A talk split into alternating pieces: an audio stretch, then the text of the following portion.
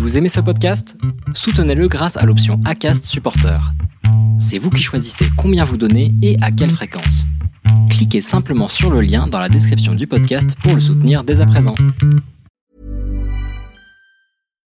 Botox Cosmetic, out of botulinum toxin A, FDA approved for over 20 years. So, talk to your specialist to see if Botox Cosmetic is right for you.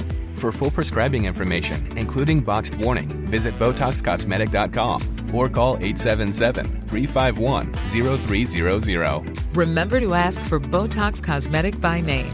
To see for yourself and learn more, visit BotoxCosmetic.com. That's BotoxCosmetic.com.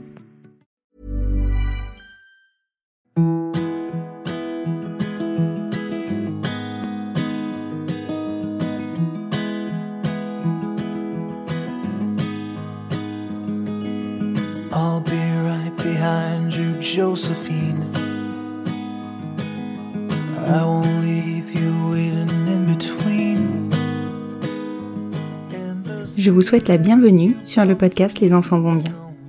Ici, vous entendrez parler de PMA à l'étranger, de GPA, de conception artisanale, d'adoption et de bien d'autres termes qui accompagnent la conception de nos familles. Vous entendrez aussi, et surtout, des familles homoparentales, coparentales, monoparentales par choix ou de fait, adoptantes, nous raconter leur parcours extraordinaire, au sens littéral du terme, vers la parentalité. Parce qu'en France, le chemin est bien avancé mais n'est pas encore abouti, je vous propose d'écouter des témoignages de notre quotidien qui vont vous rassurer sur le fait que nos enfants vont bien. Vous écoutez l'épisode 44 de la saison 3 du podcast Les enfants vont bien. Je vous retrouve aujourd'hui pour vous parler de genre, de celui assigné à la naissance en fonction de nos organes génitaux et dans lequel on ne se reconnaît pas forcément.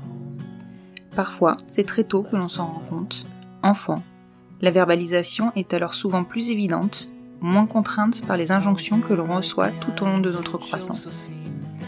Parfois, c'est plus tard, adulte, plus ou moins âgé, et le chemin de l'acceptation est souvent plus long, plus difficile, tant on sait que l'on va transformer notre vie et celle de notre entourage. Clément a eu ce déclic après sa grossesse. Devenir parent chamboule, transforme, amène à remettre en question beaucoup de nos certitudes et fait bouger toutes les lignes de nos personnalités. S'il a rapidement compris qu'il ne se retrouvait pas dans cette case dans laquelle on l'avait mis, il a aussi pris la mesure de l'impact qu'aurait cette annonce dans son quotidien, pour sa femme et pour son fils particulièrement, au sein de son équipe de travail, auprès de sa famille et de ses amis. Avec Maud, il se livre à mon micro sur tous les sentiments par lesquels ils sont passés et leur discours est touchant tant il est sincère. Aujourd'hui, nous allons donc aborder la transparentalité, la transidentité, la transition de genre et les choix que Clément a faits, et la réalité de ce que cela implique. Merci Clément et Maud de votre confiance pour aborder ce sujet qui est parfois sensible. Merci d'avoir accepté de vous raconter dans cette série d'épisodes. Merci d'y avoir mis cette légèreté qui va permettre une écoute sûrement plus large. Je vous laisse découvrir leur histoire et je vous souhaite une bonne écoute. Bonjour Maud, bonjour Clément. Bonjour. Je vous reprends pour ce deuxième épisode qui est directement consécutif au premier, dans lequel nous allons traiter donc de transparentalité et de ta transition Clément. Oui. Donc, je vais pas te faire te représenter parce que logiquement vous avez écouté le premier épisode euh, de et Clément et si c'est pas le cas, je vous invite à le faire. C'est donc le précédent, juste avant. Mais euh, moi, j'ai une première question qui, me vient. Alors, je ne vais pas même pas te dire spontanément, mais je pense que c'est la première question que je me suis posée euh, quand j'ai découvert ta transition. Est-ce que tu étais déjà, ou est-ce que ça fait longtemps que tu réfléchis à cette transition, et est-ce que pendant ta grossesse, tu réfléchissais déjà à cette transition? Pendant la grossesse, c'était pas encore acté. Ça c'est euh, pour un petit peu euh, situer les choses. On va dire que la, le vrai commencement de réflexion sur le thème transidentité s'est posé bien plus d'un an euh, après la naissance de Solal. C'est Mhm. pour remettre dans le contexte. Donc la grossesse, voilà, il n'y avait pas, il y avait pas encore ce sujet à, à ce moment-là. En fait, moi la, la grossesse, il y a un truc parce qu'on me pose souvent la question de savoir comment je l'ai vécu et euh, en tant que comme trans, parce que de toute manière j'étais déjà pas quelqu'un, euh, enfin je me sentais pas féminin déjà Mhm. même, euh, enfin depuis jamais, mais euh, Et, euh, Depuis et toujours. depuis toujours, je me suis jamais, Jamais. je me suis jamais senti féminin, enfin ou de, ou de part de féminité en tout cas. Et on me dit ah mais euh, enfin je sais pas il y a une espèce de, de truc où comme quoi on, on devrait se sentir très fé- enfin Très femme, très quoi. femme, très féminin pendant la grossesse. La Alors, puissance féminine. C'est ça, Voilà. moi la la grossesse c'était juste un, un acte super chouette euh, pendant lequel j'ai j'ai porté mon enfant, mais en aucun cas il y a il y a, il y a eu de de féminité euh, dans dans cet acte-là.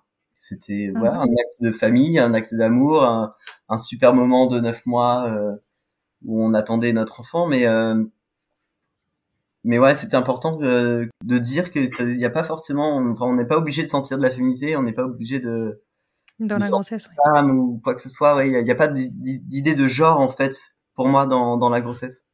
C'est comme ça que je l'ai ressenti. Ouais. Non, mais c'est c'est hyper intéressant parce que c'est vrai que souvent, euh, en plus, on le dit, quoi, c'est le moment où la femme est censée se sentir la plus belle, la plus euh, joyeuse, la plus épanouie. Je crois que finalement, c'est pas ce qui se vérifie quand même pour la plupart. Déjà pour Oui, en plus, c'est c'est vrai. C'est ça, mais en fait, ça véhicule un mythe vraiment de la féminité autour de la grossesse. Oui, oui, et je, je pense que qu'au début, je l'ai peut-être cherché en me disant tiens, euh, je suis censé, euh, je suis censé le ressentir, et puis finalement, en fait, je crois que on avait les, on a vécu les choses comme elles étaient, et euh, simplement, et en plus, euh, on a eu la chance d'avoir, euh, comme dit dans l'épisode précédent, euh, d'avoir une belle grossesse. Et ouais, non, en fait, même pour quelqu'un qui serait euh, cisgenre femme, et euh, elle a pas besoin de chercher sa féminité dans la grossesse, en fait, c'est c'est juste Ouais, un, un magique et, et super ou, ou pas super si on le vit pas bien mais euh, mais en tout cas il n'y a, pas d'idée de genre pour moi dans Ouais. dans cette complètement. Et, tu vois, je pense que ça pourrait déculpabiliser pas mal de, de femmes cis qui portent des enfants mais qui n'apprécient pas la grossesse ou qui ne se sentent pas belles enceintes, Mhm. de déféminiser, en tout cas de, de ce côté euh, beauté de la grossesse. il y a pas de, il y a pas de pression à avoir en fait c'est ça il y a peut-être qu'il y a- on, on se met beaucoup de pression sur euh, sur ce rôle là et Mhm. non en fait, euh, il faut juste le vivre comme euh, comme on le ressent et euh, comme on a envie de le vivre D'accord, ok. Et est-ce que tu peux m'expliquer un petit peu comment, euh, et d'ailleurs, est-ce que vous pouvez, parce que je sais que moi, de toi, tu as dû arriver forcément après le début de sa Mhm. réflexion, nécessairement, ou ah, peut-être que vous avez échangé, mais est-ce que vous pouvez m'expliquer un petit peu comment ça s'est passé? Comment, euh, enfin, comment vous avez mené cette réflexion? Moi, il y a eu, euh, je pense, deux éléments déclencheurs à, à cette réflexion. Alors, il y a un élément déclencheur, c'est, je pense, quand même la, la naissance de Solal, le fait de devenir parent. À côté de ça, j'ai eu une cassure avec mes parents qui a fait que je me suis un peu Mhm. permis de de mener une réflexion sur qui je suis, qu'est-ce que je ressens au fond, et, euh, et du coup mener une in- introspection euh, sur moi-même et sur mon genre, euh, mais depuis euh, depuis mon enfance.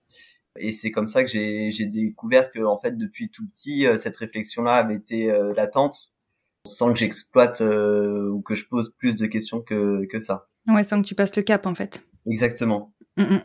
Oui, parce que je me doute que c'est pas quelque chose qui est spontané en fait. C'est a posteriori que tu te rends compte que finalement tu l'amènes depuis très longtemps, mais il y a des déclics. Mhm. tout à fait. Ouais. Ouais. Et ces déclics-là, du coup, donc le fait de devenir parent, t'as lancé dans l'introspection. Enfin, c'est clairement euh, ce qu'on évoque tous. Hein, ça transforme la parentalité. Ouais, ouais, du, bah, je pense que ça réveille, euh, en dehors de, de ce sujet, ça réveille plein, plein de choses et plein de questionnements.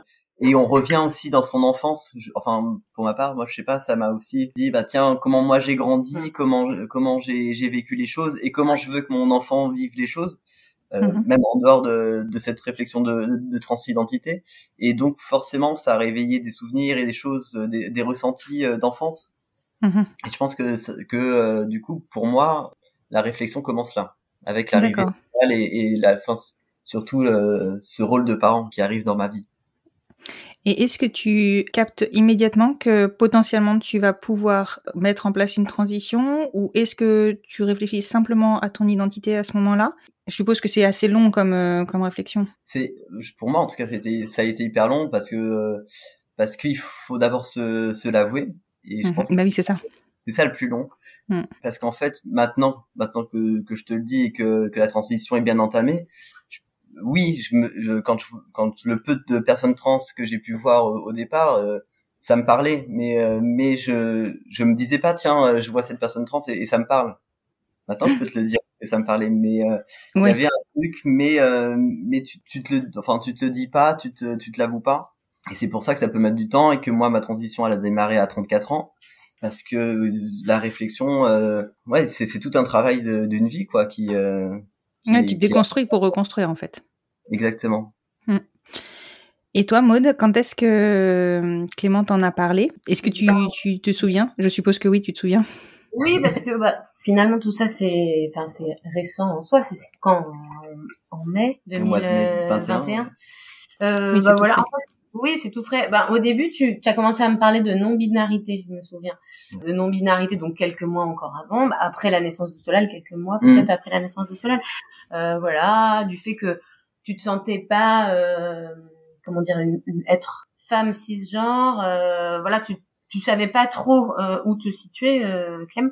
Ouais. Mais sans parler de transidentité. Alors déjà moi, je, bon, je, il a fallu que je me rencarde un petit peu sur euh, tous les termes. Ouais. Euh, donc c'était non-binaire femme. Ensuite, quelques semaines, mois après, c'était non-binaire tout court. Et quelques semaines euh, après, donc en mai 2021, euh, tu m'as montré une illustration. Ouais, Clément m'a montré une illustration. Euh, je sais plus trop ce que ça disait, mais en gros, il y avait une une personne, euh, comment dire, assignée femme, enfin Mhm. visuellement, euh, voilà, on se dit que c'est une femme, et il y avait euh, un texte qui disait, en gros, on, on me voit euh, comme une femme, mais je, moi à l'intérieur, je suis un homme, un truc comme ça, dans l'idée. Mhm. Du coup, je, je lui ai dit, et c'est ce que tu ressens? Et il m'a dit, c'est ça, c'est moi en fait. C'est comme euh, c'est comme ce que je ressens. Et donc c'est moi à chaque fois qui a, mis des mots dessus parce que c'était compliqué euh, pour Clément de, l'exprimer, mais en gros euh, je lui ai demandé. Et donc tu sens que tu es un homme, tu es un homme en fait. Et il m'a dit oui, je suis un homme. Voilà. Donc c'était comme ça que ça s'est fait. Donc il y a eu cette période un peu où je ne me sens pas complètement femme. Ensuite c'était je pense que j'ai un genre neutre.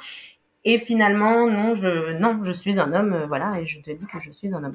Et donc Oui. ça, c'était, il y a- ouais, en, en mai euh, l'année dernière. Non mais ouais. Oui, parce que pour définir, pour les personnes qui ne connaîtraient pas les termes, euh, la non-binarité, en fait, c'est de ne pas se sentir euh, assigné à son genre, c'est ça? C'est Enfin, Au genre assigné, enfin, dans le genre assigné, c'est ça? Non binaire, ça va plus être, être quelqu'un qui euh, se définit ni comme homme ni comme femme.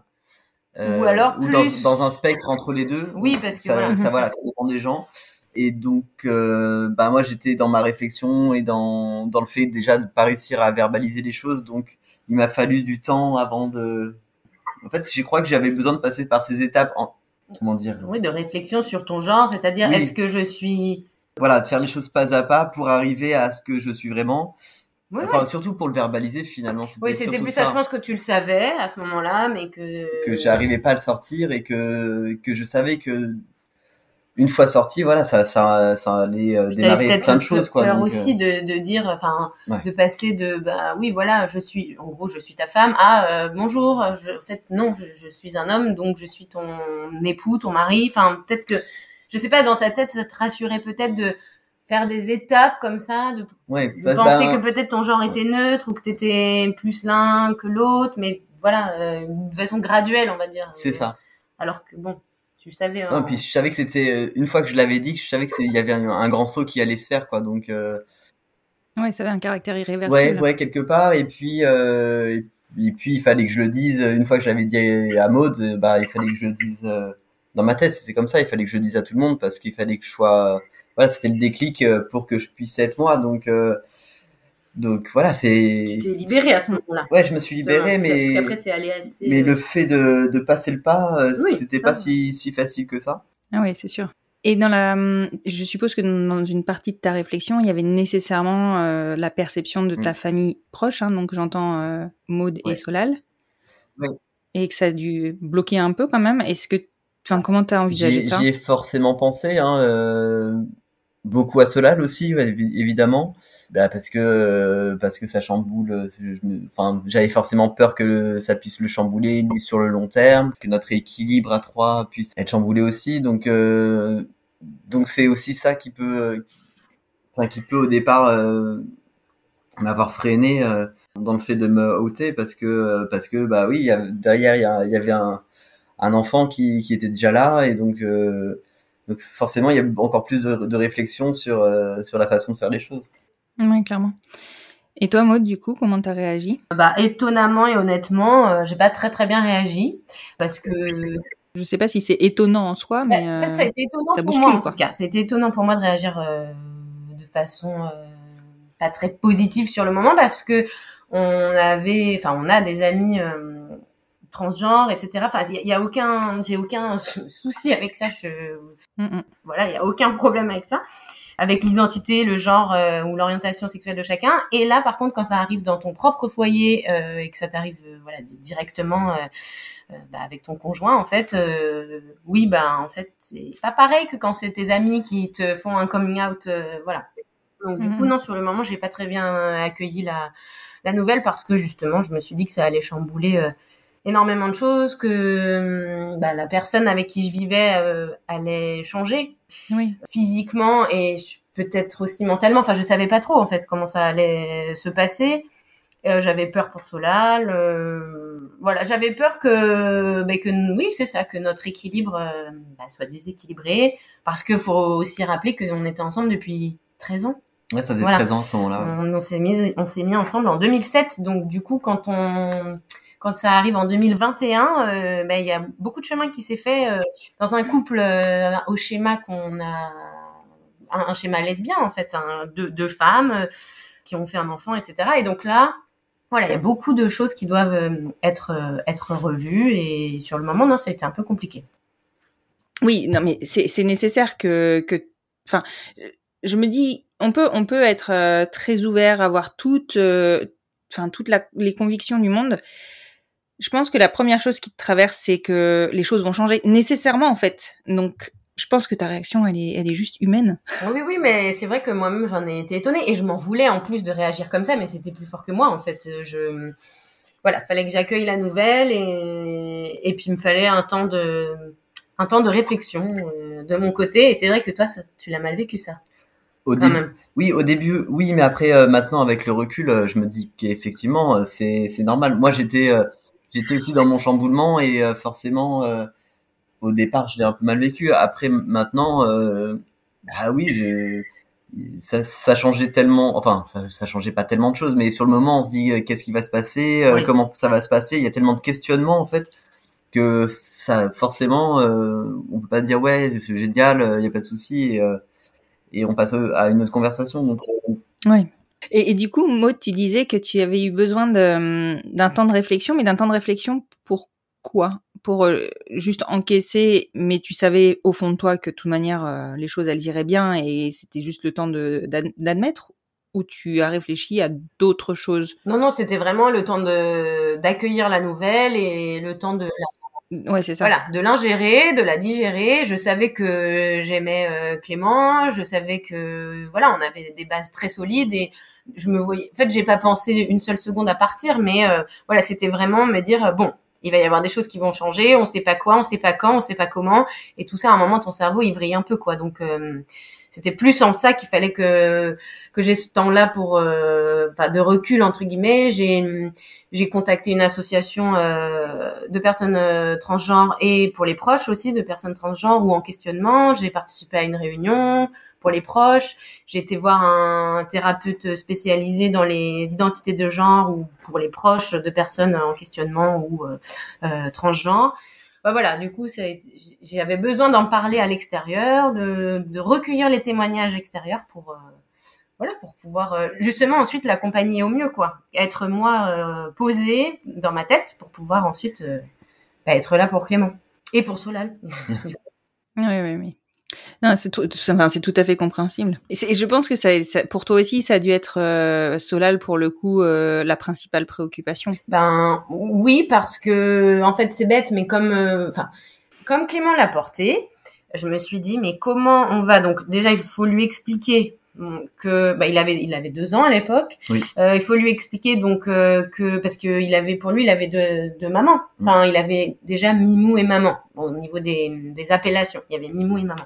C'est lui qui avait qui avait choisi comme ça, mais il y avait pour lui il avait deux mamans et même nous pendant deux ans on lui a expliqué qu'il avait deux mamans. Donc du coup il a fallu se dire bon comment on va lui expliquer que voilà qu'il y a eu il y a cette évolution Ouais. qui s'est faite et que c'est plus, euh, il n'y a pas deux mamans. Et puis en plus, Clément l'ayant porté, ben voilà, il était dans le ventre, euh, il a été dans le ventre de son, enfin de son mimou, pas, enfin voilà. Donc il y avait plein de choses comme ça où je me suis dit bon, il va falloir que moi je me pose pour qu'ensuite on puisse se poser et lui expliquer tout ça euh, sereinement, euh, bah, comme on l'a toujours fait et comme on lui a toujours expliqué les choses quoi. Je voulais pas être confuse dans ce qu'on allait lui lui expliquer ou être mal à l'aise dans le fait de le dire. Donc, euh, Oui, parce que tu me disais qu'il avait déjà, euh, avant, il avait deux mamans. mhm. Et du coup, est-ce que vous avez changé vos appellations pour Solal ou pas du tout? Euh, bah en fait, euh, quelques mois avant déjà, euh, Solal a commencé à m'appeler Mimou. Euh, et, euh, et du coup, ça a permis euh, tranquillement d'effacer euh, le mot maman de son vocabulaire. Et euh, de, pour moi, de lui-même quoi. Oui, c'est lui Oui, qui de lui-même. a, Et, a fait une euh, distinction. en- du coup, on lui a expliqué les choses. Enfin, moi, je suis allé euh, je- à ce moment-là, j'allais beaucoup me promener avec lui, donc j'ai profité de ces petits moments à deux pour euh, pas mal discuter, enfin lui expliquer les choses, ce qui était en train, de- ce qui était en train de se passer, etc. Donc déjà pour un peu introduire le sujet avec lui et et, euh, et tout ça. Et Mais du coup, pour l'appellation, euh, donc on lui a expliqué que ben Mimou c'est son papa, euh, etc. Donc il continue à m'appeler toujours euh, plutôt Mimou parfois euh, une fois de temps en temps il me dit papa mais euh, c'est c'est pas souvent Et on lui a pas demandé nous non j'ai pas à ce forcément qui non. t'appelle euh, papa en fait. C'est venu avec aussi. le temps et avec le fait que les gens ont assimilé ta transidentité. Et du coup, euh, euh, par exemple, l'assistante maternelle, elle, elle, elle a assimilé la nouvelle et maintenant elle lui dit bah tiens va voir ton papa Mimou. Ou- Avant c'était Mimou, maintenant c'est va voir ton papa Mimou, ou va voir papa tout court. Ouais. Et du coup lui il entend ça même même euh, des gens à qui on parlerait euh, dans des situations où ils te connaissent pas, ils disent Ouais. ah bah il y a ton papa et ta maman. Donc lui il a assimilé qu'il avait son papa et sa maman et euh, il t'appelle Mimou et des fois euh, c'est papa. C'est exactement ça. Mais c'est parce que les autres en fait euh, ajoutent euh, le terme de papa. oui. Mais toi Sinon, ça te dans- dérange pas au contraire. non mais- pas du tout. Moi ce, ce petit surnom me me convient bien. C'est un petit truc que lui a a, a décidé de il a décidé lui-même de me nommer comme ça. Donc euh, je trouve ça mignon et, et ça me va. Et donc euh, et puis Maud ça a toujours été maman de toute manière. Donc euh, donc il n'y a pas eu à changer. Ouais, donc Ouais. euh, Ça ça c'est pour l'instant naturellement et petit à petit euh, mais on n'a pas voilà, on n'a rien imposé et Non. et c'est lui qui verra comment il a envie de de t'appeler. bah, pour essayer je crois que c'est acté hein. Oui, c'est acté. ça a l'air d'être plutôt pas mal, pas mal acté. Est-ce que Clément, quand tu as parlé à Maude, tu parce que finalement mai 2021 c'était hier, Totalement. c'était il y a pas longtemps, et tu as été relativement rapidement euh, dans ta transition. Est-ce que pour toi c'était acté que si t'en parlais, t'agissais tout de suite Ouais, ouais. Et, oui, moi pour moi une fois que ça, pour moi ça marquait le, le top départ de ma transition en fait. Et à partir du moment où Mhm. j'en ai parlé à Maude, euh, je crois que la semaine d'après je prenais tous mes rendez-vous euh, euh, nécessaires pour les hormones et même euh, mes rendez-vous chirurgiens. Je crois que je les ai pris euh, une semaine ou deux après euh, après l'annonce, hein, je crois.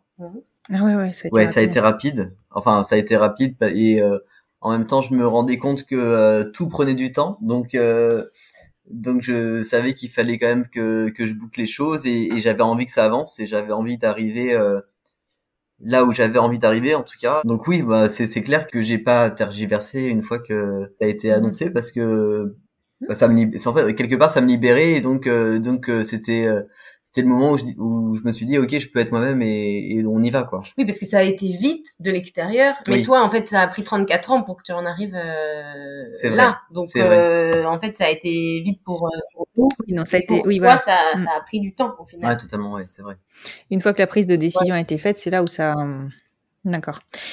Est-ce que pour toi, il était clair que si tu changeais d'identité, tu devais passer par la transition Parce que je pense, enfin, je crois que tu peux ne pas le Ah faire. bah, en fait. après chacun euh, chaque euh, chaque personne voit les, les choses comme elle le sentent que ce soit pour les hormones que ce soit pour les différentes chirurgies chirurgies possibles ch- chacun voit sa transition comme euh, comme elle comme il ou elle le, le ressent moi j'avais euh, j'avais trois trois choses qui étaient importantes pour moi euh, pour me sentir euh, complet dans dans ma transition c'était d'abord euh, de prendre des hormones parce que ça c'est euh, on va dire que c'est le plus rapide à, à, pouvoir accéder, faire la mammectomie et euh, ensuite faire mon changement d'état civil. Et il y en a qui vont ajouter euh, d'autres opérations ou qui vont pas faire de mammectomie. Euh, ça, ça c'est vraiment propre à chacun.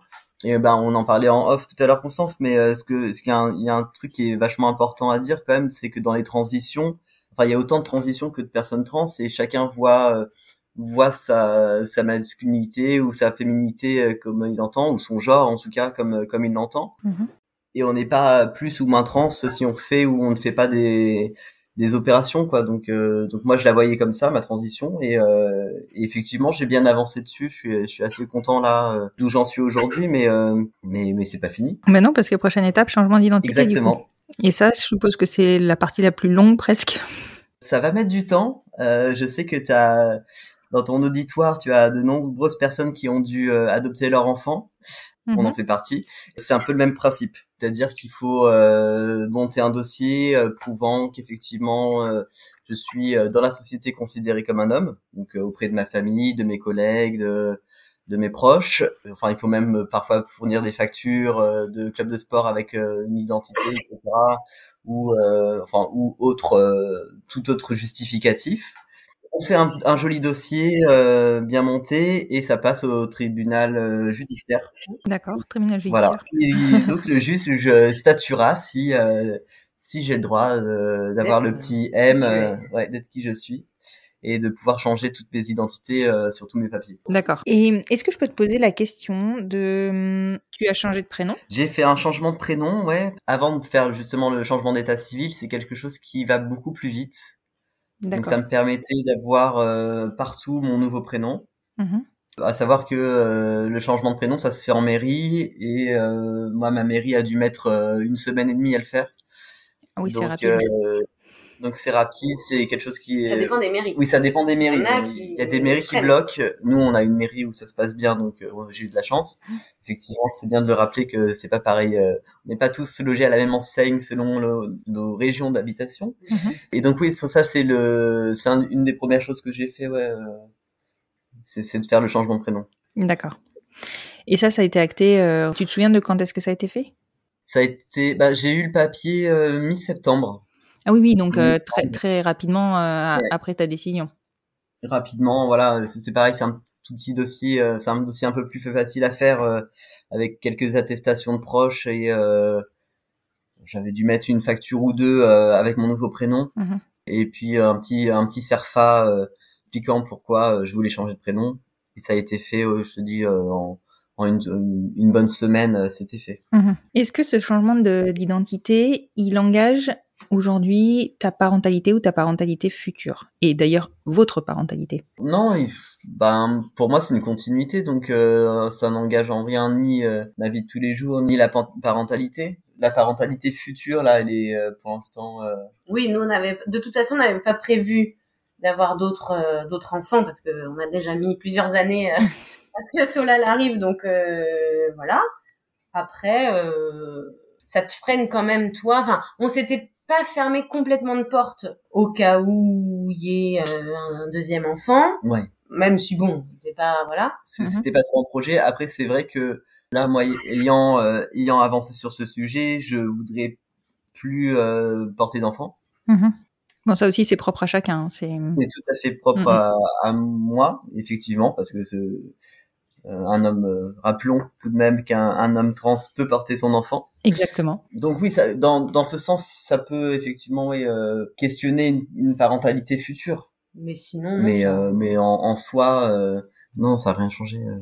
Et est-ce que Solal, lui, il a vu le changement? Ah bah oui, tu piques Il le dit Oui, avec ses enfants, il y a plein de choses assez marrantes qui, qui ressortent. Oui, je pique. Euh, on a beaucoup parlé aussi. Ben là, je me suis fait opérer. Euh, j'ai fait ma mammectomie euh, à l'heure où on se parle. C'était il y a deux semaines. Il y a deux semaines. Donc ça, je lui en ai beaucoup parlé. Euh, enfin voilà, il avait vu ma poitrine et je lui avais expliqué ce qui allait se passer, que j'allais voir le docteur pour qu'il pour qu'il l'enlève. Effectivement, il est aussi il est aussi dans cette histoire-là et puis il est il est au courant de ce qui se passe à chaque étape et il te genre au masculin parce que quand on lui a annoncé à Solal qu'on lui a expliqué à cette époque il genrait pas encore il faisait pas des, des mhm. phrases euh, tu vois euh, toute euh, comment dire Toute toute, fi- construite, toute, en tout cas. construite exactement et là maintenant ça fait peu de temps que quand il genre bah, bah, voilà il arrive à enfin il voilà il genre les gens euh, en fonction de qui ils sont et euh, c'est son mimou c'est il euh, en Ouais. fait aussi parce qu'il nous entend euh, Bien sûr. oui. parler mais voilà ça il a il a assimilé donc euh, il y a ça aussi qui a Oui, qu'il a intégré. qu'il a intégré ouais. Mhm. Oui, et puis pour lui, c'est naturel. Enfin, ça semble en tout cas naturel. Enfin, C'est son- C'est sa normalité, on va dire. C'est ça. Donc, C'est son histoire. Donc il, il grandit, euh, il grandit là-dedans. Euh, Nous, on a toujours euh, mis un point d'honneur à ce qu'il n'y ait pas de secret. Donc il n'y avait pas de secret sur sa conception. Et là, il n'y a pas de secret sur euh, sur qui je suis et qui je suis par rapport à lui. Bah, il y a un truc marrant, c'est euh, hier, Maud. Euh, je sais plus pourquoi tu lui as posé cette question. ah bah tu- non parce que quand on lisait l'histoire quand on lisait Oui. une histoire oui. euh, il, a- il a demandé, ah oui, tu lui disais une histoire, il y avait une femme enceinte et euh, et Maud lui dit, mais du coup, euh, toi, qui, tu, Tu étais, étais dans le ventre de de qui qui? Et il dit, bah, j'étais dans le ventre de Mimou. Et en fait, c'est vrai que comme ça faisait un moment qu'on n'avait pas abordé le sujet de la grossesse ou quoi, c'est, ça nous a fait rire parce que, en fait, c'est naturel pour lui. C'est, euh, Mhm. il le sait en plus. euh, C'était, c'est ce que ça a démontré. Et puis voilà, c'est naturel. Oui, ok, j'étais dans, dans le ventre de mon Mimou. C'est comme ça. c'est normal. Mais oui, Enfin, tu vois, je trouve que nos enfants, ils, ils se posent beaucoup de moins de questions que nous, en fait. C'est ça qui est, c'est ça qui est fabuleux. bah à partir du moment où c'est expliqué les choses ok elles sont intégrées elles sont elles, elles se vivent naturellement quelque part. Et Mhm. euh, après le problème c'est les autres. C'est toujours comme ça. C'est ça. C'est ça, justement, parlons-en des autres. Comment ça a été accueilli pour toi dans ton milieu professionnel? Est-ce que tu as changé de boulot depuis d'ailleurs? Peut-être que ça a été concomitant à quelque chose, je ne sais pas. bah non j'ai dû faire un ça, ça a été difficile pour moi de le dire parce que ça a Mhm. été difficile de le dire avec tout le monde en fait de mettre des mots sur euh, sur qui je suis. Ça a été difficile avec tout le monde. Bah ça faisait moins d'un an je crois que j'étais dans dans ce boulot là quand euh, quand je leur ai dit. Je suis d'abord allé voir ma hiérarchie pour leur expliquer voilà machin.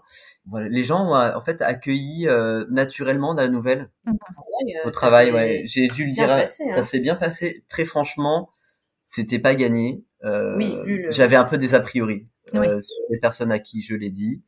Et parce que euh, tu travailles dans un milieu très euh, masculin assez euh, fermé. Voilà, il y a beaucoup BFM télé en boucle Voilà. Euh, on n'est pas sur euh, voilà on n'est pas sur euh, du LGBT euh, QIA+ euh, très friendly Mhm. de de visu en tout cas euh, comme ça on peut Ouais. avoir un a priori et en fait mes collègues euh, ouais qui sont enfin mes deux collègues les plus proches sont des hommes euh, qui ont plus de 50 ans qui ont 50 Ouais. et 60 ans donc euh, enfin voilà plus proches de la soixantaine et ouais pas pas forcément euh, des intellectuels quoi si tu veux et donc euh, j'avais un a priori en me disant bah ils vont euh, ils vont pas comprendre ils vont pas comprendre. ouais c'est plutôt ça. Ils vont pas comprendre et euh, et peut-être que ça va faire des blagues derrière mon dos et voilà j'avais un petit peu peur de ça.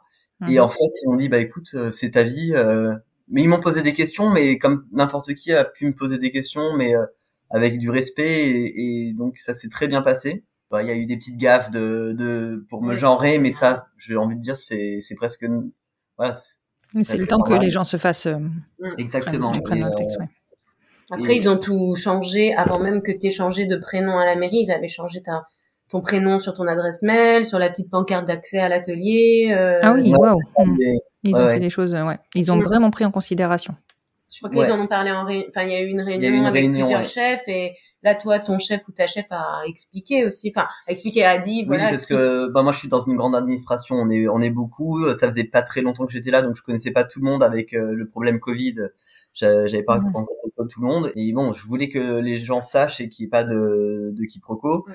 Donc euh, donc j'ai demandé à ma chef euh, comment est-ce qu'on pouvait mettre les choses en place et elle m'a dit bah écoute, je vais en je vais en parler en réunion euh, plénière comme ça euh, les chefs de service pourront euh, l'annoncer à tout le Comme monde et sera puis acté, euh, officiel, voilà, comme ça c'est ça c'est acté et franchement aucun mauvais retour au travail quoi Ouais, ça c'est super. bah, il y a forcément des gens qui qui pourront en prendre pas moins mais moi j'ai pas été impacté j'ai eu cette chance là c'est que euh, voilà pas pas de mauvaise surprise pas de mauvais ressenti et euh, ça ça a été une sacrée Un soulagement. ouais un vrai un vrai soulagement Ouais, tu m'étonnes. Et ta famille, ça a été comment? Enfin, Alors par- attention, hein, tu peux ne pas répondre à la question. hein. Ma famille globalement ça s'est bien passé Et, euh, de mon côté la famille de Maud euh, enfin ça s'est très bien passé ça a été très compliqué avec mes parents Ah ouais. Je me souviens que vous en avez parlé, je crois, hein, sur, euh, sur le compte d'Instagram. ouais ouais on en avait Parce qu'on s'y attendait pas. Non, En j'étais fait, en fait, justement, euh, des fois, il y, a des- il y a des personnes où on se dit ça va pas passer, et alors là, ça passe euh, nickel. Et il y a des personnes où on se dit ça va être, euh, voilà, il va falloir un petit temps de, de pour accueillir la nouvelle, etc. Comme ça a été mon cas. Et en fait, euh, Ouais, je me suis pris, euh, voilà, ça, ça a été, ça a été très compliqué. euh, voilà, on va essayer de, de voir comment évoluent les choses maintenant, mais euh, si- ouais, ça a été euh, six mois, euh, six mois compliqués. Quoi. D'accord. Bon.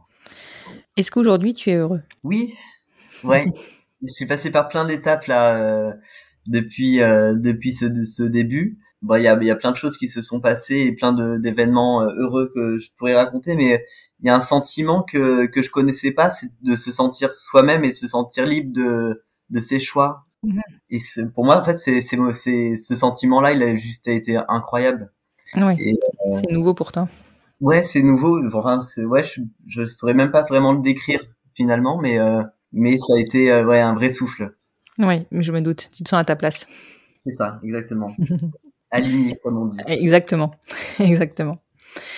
moi, j'ai j'ai des craintes pour l'école et compagnie. Ça, ça Oui, ça, euh, oui, oui, il y a un truc qui est qui est sûr, c'est que Parce que là, tout est merveilleux, tu vois. Il est chez son assistante maternelle, euh, il est dans un micro, un micro monde. Hein, c'est après quand il va entrer à l'école, cela, ça va être, euh, ça va être autre chose parce Ça que justement, euh, c'est son papa Mimon qui l'a porté. Et je pense qu'il y a des moments où à l'école, il parle un petit peu de, je sais pas, la généalogie, etc. Donc il a son donneur, son papa l'a porté. Enfin, il y a un moment où quand il va le l'intégrer, intégrer que par rapport aux autres, c'est pas la même chose. Même si lui, il est bien dans ses baskets par rapport à ça, euh, voilà, il va vraiment sentir cette différence, quoi. Et les autres, s'ils le verbalisent, euh, pourront lui faire encore plus ressentir que, bah oui, c'est c'est Ouais. pareil, quoi. Donc ça, ça sera à voir effectivement. euh. Mm, mm. De toute façon, on va faire. euh, de toute façon, ces parcours-là, c'est étape par étape, donc. euh, Bah oui, Et puis euh, encore une fois, enfin tu le disais tout à l'heure, il n'y a pas un parcours qui soit identique, donc il n'y a pas euh, une. Enfin, je pense que Il n'y a pas de manuel, hein. donc, ouais, voilà, c'est ça. Donc il va falloir euh, attendre de voir ce qui se passe et puis bah pareil à ça euh, en fonction de, de ce que vous avez comme retour de sa part à lui. Si ça se trouve, ça va passer crème. Et... Mm. voilà. Ouais, j'espère qu'on aura de bo- bonnes surprises. Après, c'est voilà, c'est ce qu'on disait tout à l'heure, c'est toujours les, les autres qui, qui nous font euh, qui nous font peur finalement dans, dans leur ré- réaction et dans leur. euh, Après, voilà, est-ce qu'on est-ce qu'on établira euh, une... comment on lui expliquera les choses ou euh, comment lui devra raconter euh, sa famille euh, à l'école, Ouais, ouais, ouais, ouais. C'est sûr que ça c'est. jusqu'où il, pourra aller pour euh, pour que pour être tranquille ou je sais pas. Pour l'instant, j'ai pas on n'a pas la réponse, mais euh, il a encore que deux ans et demi. On, va, comme tu dis, on va faire les choses euh, étape par étape.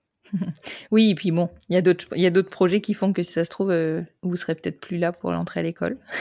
là où vous êtes et que bah on sait pas on- enfin voilà il y a, il y a aussi ça qui va jouer donc Oui, L'avenir nous dira. Oui, oui. Après, euh, c'est sûr que les gens sont pas obligés de savoir non plus euh, toute notre vie et non clairement pas clairement pas mais c'est vrai qu'à l'école les, les, les enfants alors c'est pas tant les enfants qui creusent c'est les parents derrière qui les Ah, enfants qui oui. creusent Oui, ils vont rentrer à la maison, ils vont, vont Oui. parler de, de ce que le copain a dit à l'école et là quoi? Bon, mais qu'est-ce Ah que bon c'est possible? Ouais. ouais Ouais. Oui, bah oui. Écoutez, je vous remercie beaucoup tous les deux parce que se livrer sur euh, ce parcours-là, surtout qu'il est quand même assez frais et récent, euh, c'est pas rien. Et c'est hyper important de le visibiliser parce que je pense bien et je peux affirmer que tu n'es pas seule euh, à avoir euh, des envies de transition, on le sait tous, hein, mais de transition et de grossesse, j'ai encore eu un message ce matin et je te l'ai dit. Et ça va aider. Clairement, ça va aider, ça va rassurer, ça va normaliser, ça va visibiliser, ça va. Enfin voilà, c'est un acte militant. Soyons clairs. Oui, oui, je sais pas si on est. euh, oui, c'est militant parce qu'il faut parler, euh, faut parler euh, de nous parce qu'on existe, parce qu'on est, euh, parce qu'on est là et que en fait, on juste on vit notre petite vie tranquille. Et je pense forcément aux jeunes. Tu nous as parlé de certains témoignages et je pense forcément à, à ces jeunes-là qui se construisent et qui, qui ont peut-être des craintes, qui ont peut-être des peurs. Et euh, nous, ce qu'on montre en tout cas sur nos comptes Instagram, c'est qu'on est une petite famille tranquille et, euh, et on vit notre petite vie euh, et, et ça peut bien se passer. Ouais, et tout va bien. Et c'est ça qui est important. Et nos enfants vont bien. Et les enfants vont bien. Merci beaucoup, Maud et Clément. Merci, à toi. Constance. À très bientôt. À bientôt. Je vous reprends pour ajouter quelques informations. Jusqu'en 2016, la transparentalité était limitée par la loi française qui exigeait la stérilisation des personnes trans pour accéder à une transition administrative.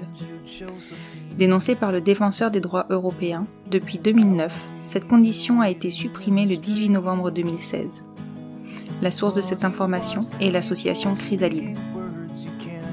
Depuis, et depuis le vote de la nouvelle loi bioéthique, les accès à l'adoption et à la PMA ont été ouverts, mais pas encore l'accès à la GPA, ce qui ne veut pas dire que des discriminations ne sont toutefois pas appliquées dans le choix des dossiers. Évidemment, devant la récence de ces mesures, aucune statistique n'est disponible sur le nombre d'enfants grandissant dans des familles transparentales. Si cet épisode vous a plu, que vous pensez qu'il peut être utile à quelqu'un ou même à plusieurs personnes, vous pouvez le partager. Vous pouvez aussi, si vous souhaitez soutenir le podcast, le noter sur votre plateforme d'écoute, Apple Podcast ou Spotify, vous abonner aussi au podcast, c'est ce qui a priori donne le plus de visibilité. Et enfin, vous pouvez me laisser un petit commentaire. Je vous retrouve sur le compte Instagram du podcast, at les enfants vont bien podcast, afin de continuer la discussion ou d'en commencer de nouvelles. Je vous souhaite un très bon début de semaine et vous retrouve jeudi pour un nouvel épisode du fil rouge du podcast Les enfants vont bien.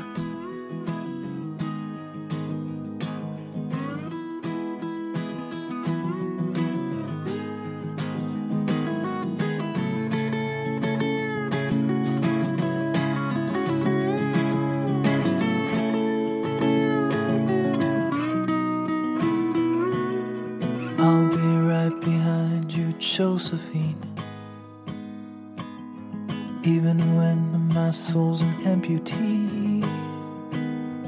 And my bleeding heart is sinking in the lake inside my chest. So I grab what I can cling to and I leave behind the rest. Now hold my hand, I'll hold my breath. There's nothing in this world we really own. Jesus Christ, Tore my heart out. The only thing I'd feel was less alone. Now hold my hand and take my breath and leave behind the things you'll never own. And Jesus Christ.